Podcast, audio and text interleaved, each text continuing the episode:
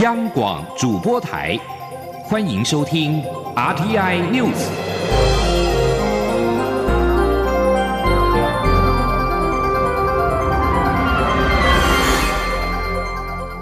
听众朋友您好，欢迎收听这节央广主播台提供给您的 R T N News，我是张顺祥。行政院长苏贞昌今天颁奖给今年行政院杰出科技贡献奖的三位得主。并且表示，就是因为台湾人在各自岗位上用心用力，台湾才能够被肯定。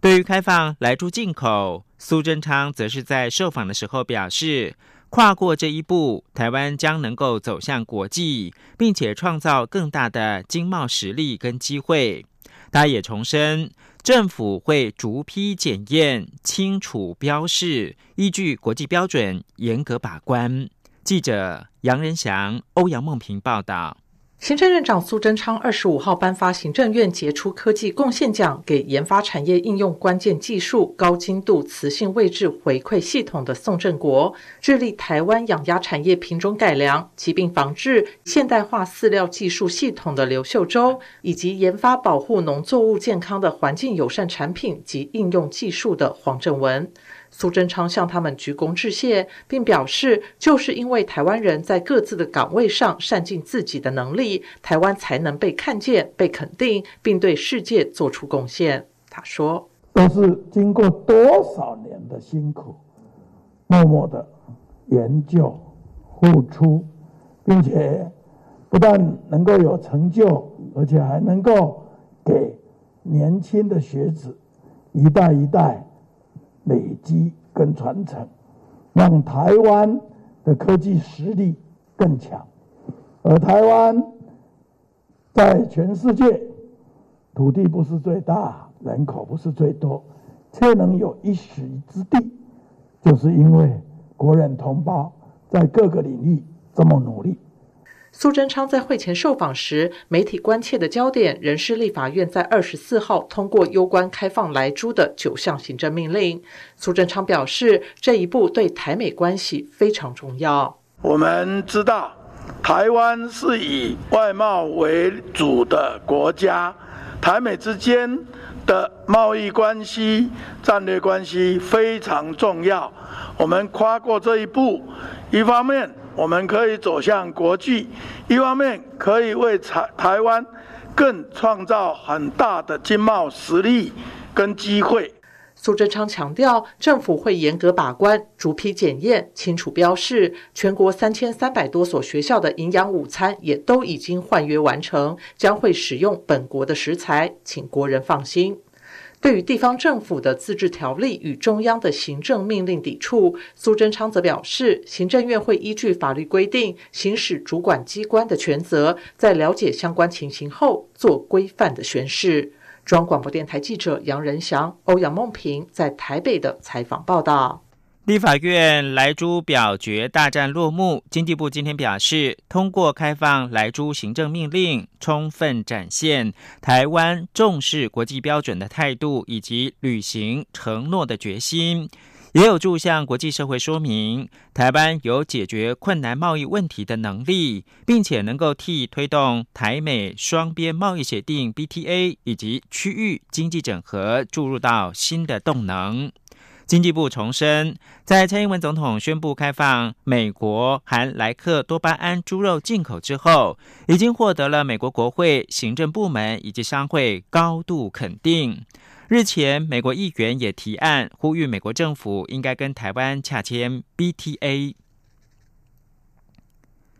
立法院莱猪战场暂时的落幕，但是国民党将下一个阶段的战场锁定的是莱猪公投，并酝酿针对莱猪立委发动罢免。国民党立委赖世宝今天表示，真正的战役才正要开始，国民党力拼明年公投推翻莱猪进口的政策。民进党团副干事长郭国文则说，国民党的政治操作在预料之中。若行政部门能够具体落实层层把关，来猪公投的动能会很有限。请记者刘玉秋报道。立法院在朝野表决大战下，将攸关来猪三十月龄以上牛肉进口的九项行政命令全数准予备查，明年元旦将正式施行。国民党主席立委江启臣率国民党立委对于没能挡下来猪向国人道歉，并呼吁民众响应反来猪的公投联署，将战线拉到明年八月二十八号公投日。国民党立委赖世宝二十五号受访时表示，真正的战役才正要开始，国民党会力拼用公投来否决来猪进口政策。下一阶段也将串联蓝营执政的十五县市稽查市售的肉品有无含来剂，并公布资讯，结合民间力量挡来猪。呃，等于是我们结合民间的力量，结合县市长的力量，一起来努力，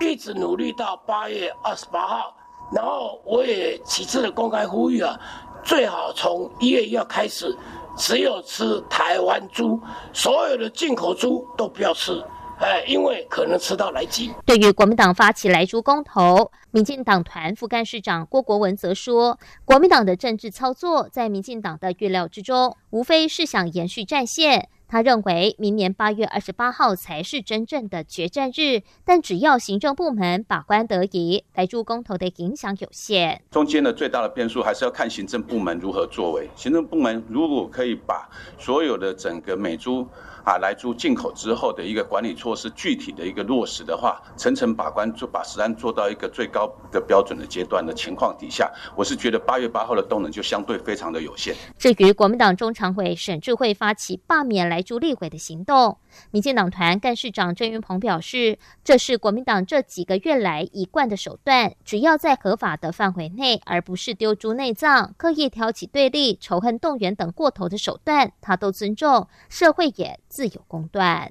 中广电台记者刘秋采访报道：开放莱猪行政命令在立法院民进党团的全力支持之下闯关成功，予以备查。不过，仍有少数几位民进党立委跑票，恐怕会面临到党纪。对此，民进党团总召柯建明今天表示，很抱歉，一定会送到纪律委员会。民进党团副干事长郭国文也说。党团在最前线作战，如果没有党纪，就如同是没有军令。他认为此事应该有适当处分，让团体作战要有依据。反莱猪医师苏伟硕今天在中华人权协会以及多位律师的陪同之下，前往监察院国家人权委员会陈情，向院长兼人权会的主委陈菊申请人权保护。院方也派出代表接受请愿书，和平收场。记者林永清的采访报道。医师苏伟硕日前公开表示，莱克多巴胺比摇头丸毒两百五十倍。遭卫福部食药署以散布不实讯息告发。虽然苏伟硕后来坦诚引用论文数据误植，但依食安法规定，仍需送办，不能撤告。苏伟硕与中华人权协会选在二十五日行宪纪念日这天，前往监察院国家人权委员会，要求院长兼主委陈菊针对卫福部长陈时中的滥行送办、强害人权进行调查。苏伟硕指出，他非常担心未来主张来猪就是毒猪的民众，是否会因为这个案子从此不敢发声。苏伟硕说：“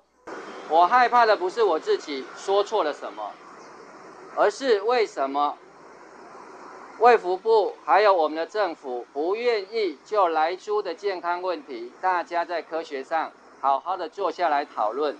前台南县长苏焕智到场声援时批评，国家政策还在讨论的阶段，就对异议者用刑法追诉，是严重的开时代倒车。他回忆，三十年前陈菊院长曾经担任台全会理事长，当时的台全会几乎是闻声救苦，也期盼院长能重视苏伟硕一案。苏焕智说，在民间当台全会总干事，起码比刚才你也已掉，像苏伟硕医师这样的案例。三十年前呢，我们的陈院长、陈菊女士呢，一定带头出来抗议的。陈情行动就在院方派出代表接受请愿书后和平落幕。中华人权协会预告，反来珠以及声援苏伟硕的行动还会持续。二十五日晚上七点会在自由广场集合，穿上黑衣静默游行，绕行立法院，最后回到凯道。三十一日晚上则会在景福门旁夜宿抗议。央广记者林永清采访报道：台湾经济研究院今天公布十一月的三大产业营业气候测验点，制造业连续七个月上扬，服务业微幅增加，营建业则是因为央行打炒房的措施，结束连续两个月上扬走势。台经院分析，打炒房措施预料能够杜绝近期投机房市的风气，但长远来看，将能够让不动产多头走得更远更久。请央广记者杨文军报道。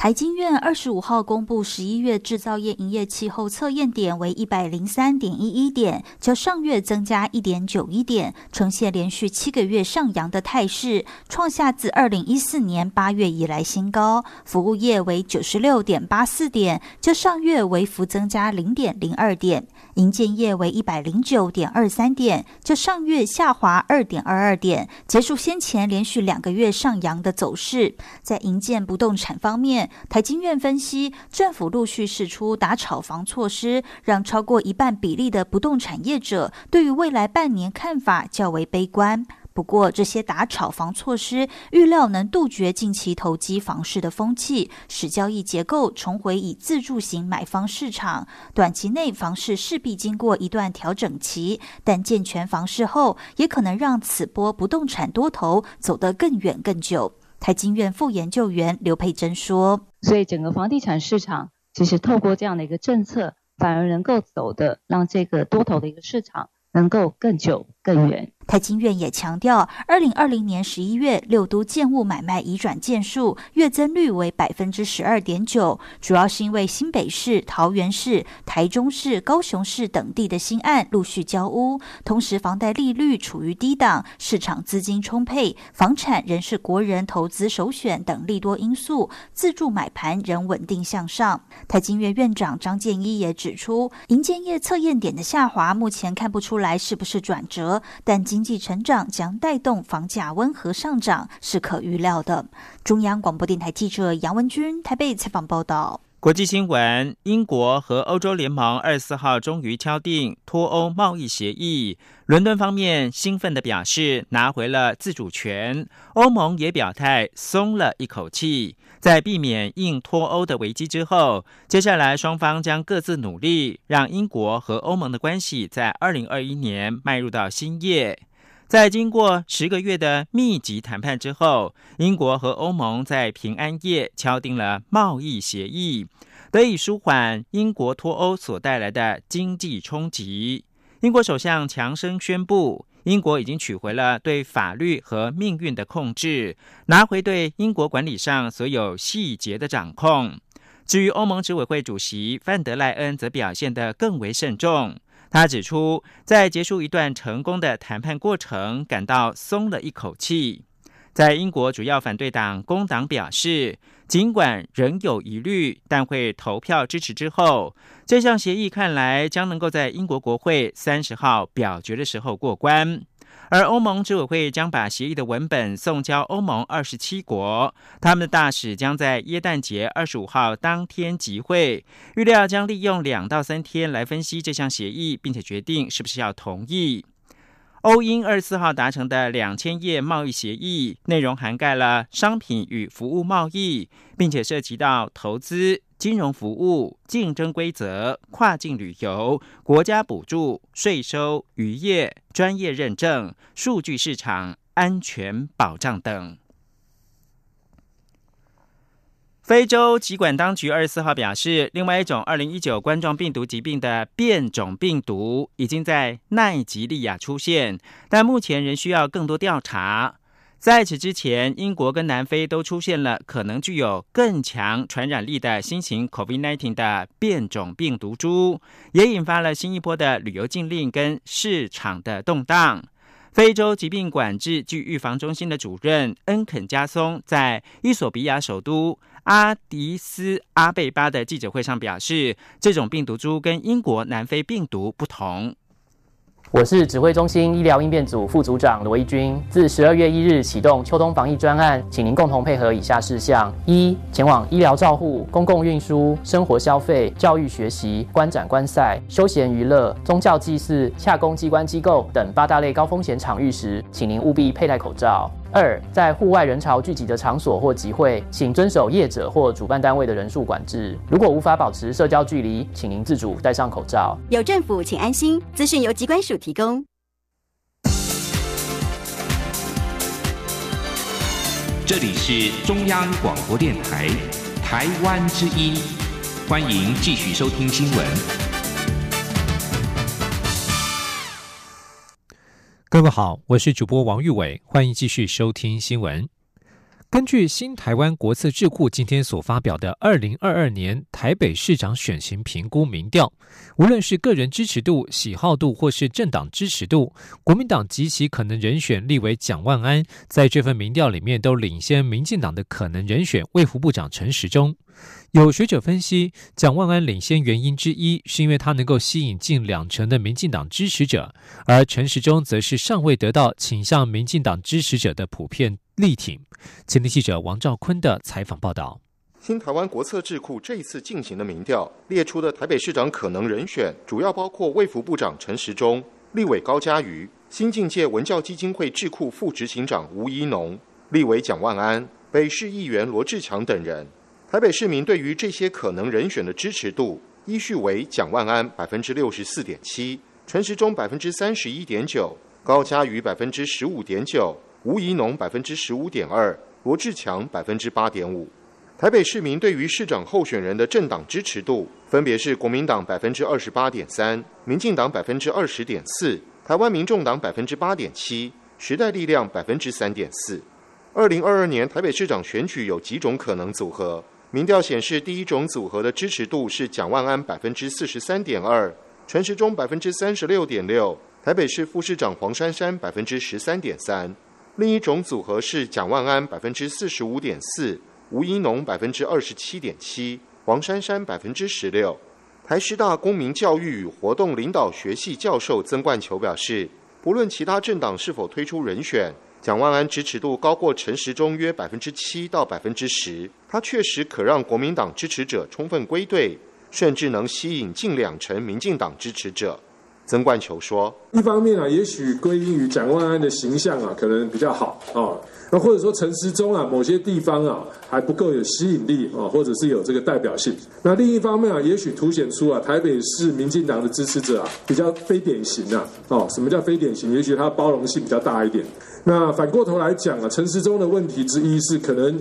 这个比较倾向民进党的支持者还不够支持这位部长。民进党台北市议员阮昭雄认为，民进党可能推出的人选，目前看来是陈时中较强，但不排除未来有可能是，比如说郑文灿、林佑昌这样在地方颇有政绩的县市首长来参选。中央广播电台记者王兆坤台北采访报道。继续带您关心天气。二零二零年即将进入尾声，但是天气变化却是翻脸比翻书还快。中央气象局今天表示，未来五天东北季风及锋面将不断快闪通过台湾，直到三十号将迎来今年入冬以来的首波寒流。北台湾气温也将下探摄氏八到九度，并且将持续影响整个跨年假期。今天央广记者吴丽君的采访报道。气象局表示，未来一周天气变化快，东北季风在二十五号耶诞节通过台湾后，隔天就会稍微减弱。但是二十七号又有一道锋面通过，紧接着今年的最后一道东北季风又会在二十八号增强，并于二十九号减弱。也因此，未来五天各地低温大约是摄氏十五到二十度，高温部分北台湾则是二十到二。十三度，东部二十二到二十四度，中南部则上看二十六到二十八度。降雨方面仍集中在北部和东半部地区，尤其是大台北地区、基隆、宜兰和花莲。其中二十五号上半天雨势较多，下半天过后雨势就会比较趋缓。到二十六号水汽更少，但是二十七号这一天北部及东半部的雨势。又会增多，随即于二十八号趋缓，二十九号雨势更加零星。值得注意的是，三十号起又有一道锋面通过，紧接着就会迎来今年入冬以来首波寒流，北台湾气温也将下探摄氏八九度，并且将持续影响到整个跨年元旦假期。气象预报员林定仪说：“三十号就是另外一波封面通过，然后寒流紧接着南下，就是封面很快通过，然后上半天就开始降温了，就是溜滑梯一样一路下降，晚上就很冷了，晚上可能就降到十度，然后三十一号这一天，整个北台湾包括桃竹苗是八到十一度，然后大台北是九到十度，然后中部是十到十七度，南部十一到十九度，东部是十二到十五度，然后目前看起来就是持续到差不多二号、三号。所幸这波寒流比较干，只在三十号封面通过时雨势比较明显，并且同样集中在北部及东半部。到了跨年这一天，水汽就会减缓，只剩局部短暂雨。不过要注意的是，沿海空旷地区低温还可能再往下探两三度。提醒参加跨年迎曙光活动的朋友，一定要注意保暖御寒。中央广播电台记者吴丽君在台北采访报道。而天气加上防疫，也让民众遇到一些保健上的问题。国际疫情升温，台湾日前也再现 COVID-19 的本土病例，民众纷纷勤洗手消毒，但也让皮肤科门诊的富贵手患者激增。许多人因为手部干痒而就医，医师提醒民众应以温水洗手，洗完后也要立刻擦干并涂上护手霜，就可以大幅改善手部干痒不适的问题。前天央广记者刘品希的采访报道。近来，台湾不断发生 COVID-19 境外移入确诊案例，日前更出现时隔八个多月的本土病例，引发国内恐慌。加上秋冬防疫专案自十二月一号实施，民众不仅戴上口罩，也勤加洗手消毒，却导致皮肤科门诊因为富贵手而前来就医的病患激增。富贵手其实是一种刺激性接触性皮肤炎。主要的症状包括冒出奇痒无比的红疹、手部脱屑等，好发在家庭主妇、清洁人员跟医护人员等身上。这与他们工作得经常碰水、接触清洁剂有关。不过，现在因为冬季气候干燥，更受到疫情影响，民众使用清洁剂清洗双手的频率大幅提高，过度洗去皮肤表层的油脂保护层。医师建议民众使用标示为低致敏性的清洁剂洗手，同时尽量以温水取代冷热水。洗手后要确实擦干双手，再涂上护手霜。在洗碗、拖地等做家事时，也要戴上橡胶手套，才能够保护双手。台北市联合医院仁爱院区皮肤科医师蒋成真说：“很多都是在洗手洗的比较勤劳，所以就。”发生说手部会觉得干痒不舒服的情形，那遇到这种情形，其实处理方式都还蛮简单的。如果是比较不严重的病人，他只要在清洁过后去擦护手霜，其实一些很轻微的病人都还蛮能够解决的。那当然就是要注意说，在洗手方面呢。洗完手擦护手霜，去帮助建立我们皮肤的保护层是很重要。医师强调，如果症状严重无法改善时，还是要尽早就医，涂抹药膏才能让皮肤完全修复。央广记者刘聘熙在台北的采访报道。今天是圣诞节，明道大学本周带领印尼、泰国、越南等六个国家的外籍生前往彰化县村上国小举办活动，让小朋友穿上不同国家的服饰，以及学习各国的问候语和“圣诞快乐”的发音，一起度过难忘的假日。青年记者陈国伟的采访报道。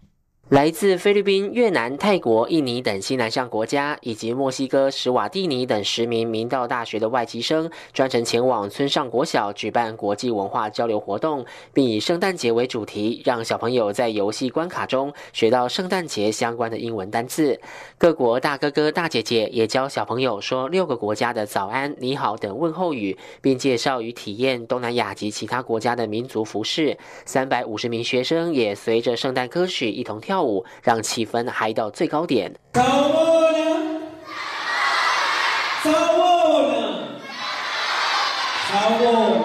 村上国小校长黄宏田表示，孩子们难得一次接触六个国家的外国人，而且在外籍生热情且丰富的肢体语言带动下，也开启小朋友探索世界的想象。希望未来能有更多机会和明道大学合作。透过这个活动，哦，让我们学校的学生认识这个多国文化，同时也啊，这个借这个机会在学习外语。那充满了这个感恩的这个圣诞节的气氛。那在这个过程当中，我观察到了啊，我们的学生都非常的开心，那学习的也非常的愉快。我想这是一个很好的契机，也是呃大手牵小手，快乐一起向前走最好的例证。史瓦蒂尼籍学生王希普说：“台湾人对外国人都很友善，并会询问他来自哪个国家。但很多人不认识他的国家史瓦蒂尼，所以他很喜欢参与学校的国际文化分享活动，可以因此介绍自己国家的地理位置、风俗民情、传统舞蹈和服饰，让他觉得很有趣，也很有意义。”中央广播电台记者陈国伟采访报道。今天是圣诞夜，虽然疫情严峻，但是不影响圣诞老人发礼物给全球的孩子们。美联社报道，由美国、加拿大组成的北美航太防卫司令部宣布，今天将一如过去的六十五年，照常追踪耶诞老人的行踪。不过，今年有些变化，并非每个孩子都能够和往年一样打进司令部电话中心，并透过志工来确认耶诞老人的下落。以往通常会有一百五十到一百六十名志工挤进司令部所在地，采取两个小时轮班制接听孩子们的电话。今年因为 COVID-19 疫情造成的种种防疫安全限制，志工人数大幅缩减，司令部预料每班的轮值人数将不到十人。这项由北美航太防卫司令部举办的活动源自于一九五五年，当时科罗拉多泉一家报纸广告邀请小孩和耶诞老人热线，不料却打错了电话号码，结果数十名孩童打到当地司令部。上校肖普为了不让孩子们失望，将错就错，要求部下应答，而这个传统也就就此延续下来。目前除了电话中心之外，司令部也推出了追踪耶诞老人的网站。民众也可以利用手机应用程式持续追踪。继续关注国际情势，美国国会议员在二十四号党下修改二点三兆美元纾困及联邦政府支出法案，拒绝美国总统川普修改法案的要求，让提供给数百万美国人的援助措施也陷入了风险当中。众议院民主党议员提出，把二零一九冠状病毒疾病 （COVID-19） 经振兴经济方案当中对美国人的直接补助，从每个人六百美元提高到每人两千美元，以配合川普的其中一项要求。但是，川普的共和党同僚议员们反对提高补助，阻止了这项提案。共和党寻求修改法案当中对外国的补助，而这也是川普另外一个抱怨的项目。但是民主党议员阻止了这项法案。现在众议员两党的对峙无助于打破僵局。而这一份纾困法案如果没有办法获得川普的签署，那么提供给一千四百万美国人的失业补助将从二十六号开始失效。美国联邦政府也可能被迫在二十九号部分关门。原本最快可在下周送出的新振兴支票可能被延宕，对于正处理疫苗配送急缺现金的州政府所提供的补助也可能因此延迟。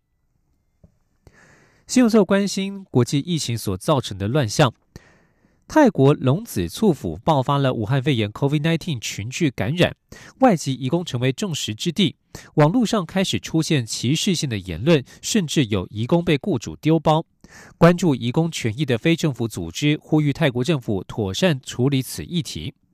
截至昨天为止，泰国累计有五千八百二十九人确诊。位在龙子厝府的一个海鲜市场爆发大规模群聚感染，十八号至今暴增一千多例确诊病例，多数是在海鲜市场工作的外籍移工。而泰国疫情从今年五月以后控制得宜，这一波大爆发让泰国人是绷紧了神经。公共卫生部长阿努廷先把矛头指向了外籍移工，而泰国总理帕拉育二十三号的电视演说直接指称非法的外籍移工就是感染源。根据泰国官方统计，全国一百六十万外籍移工当中，约三分之二来自缅甸，但是有不少人透过非正式管道入境，实际数字应该更多。泰国经济发展，这些外籍移工也有不少的功劳，但遇上了疫情，外籍移工立刻成为戴罪羔羊。移工团体表示，由于市场摊贩全部停工，所有的移工都被迫挤在小小的宿舍里面，确诊者和一般人同处一室，导致多数的移工非常焦虑。政府的应对措施不足，但舆论却一面倒的怪罪外籍移工，这样对他们来说并不公平。以上新闻由王玉伟编辑播报，这里是中央广播电台台湾之音。